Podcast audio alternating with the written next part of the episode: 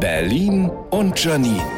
Die spitzeste Zunge der Stadt. Angesichts der hohen Energiekosten und weil ich mein ganzes Geld schon in Marzipankartoffeln investiert habe, fällt in diesem Jahr die Weihnachtsbeleuchtung im Hause Spitzeste Zunge eher spärlich aus. Wenn wir mal blinkendes Licht haben wollen, setzen wir uns vor die Zeitanzeige der Mikrowelle. Das muss reichen. Und ich erzähle meiner Tochter einfach Geschichten aus meiner sagenumwobenen Vergangenheit, damit ihre Augen leuchten. Na siehste, Advent, Advent, zwei Lichtlein brennen. Den Schwibbogen aus dem Erzgebirge habe ich aus Knete nachgebaut.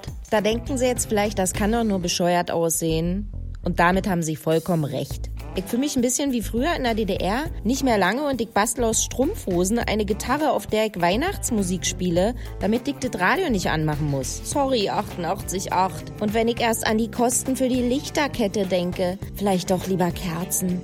Aber dann fackeln noch meine Vorhänge ab. Na siehste, da haben wir wenigstens für ein paar Minuten eine schöne Lichterkette. Berlin und Janine. Auch als Podcast auf rbb888.de.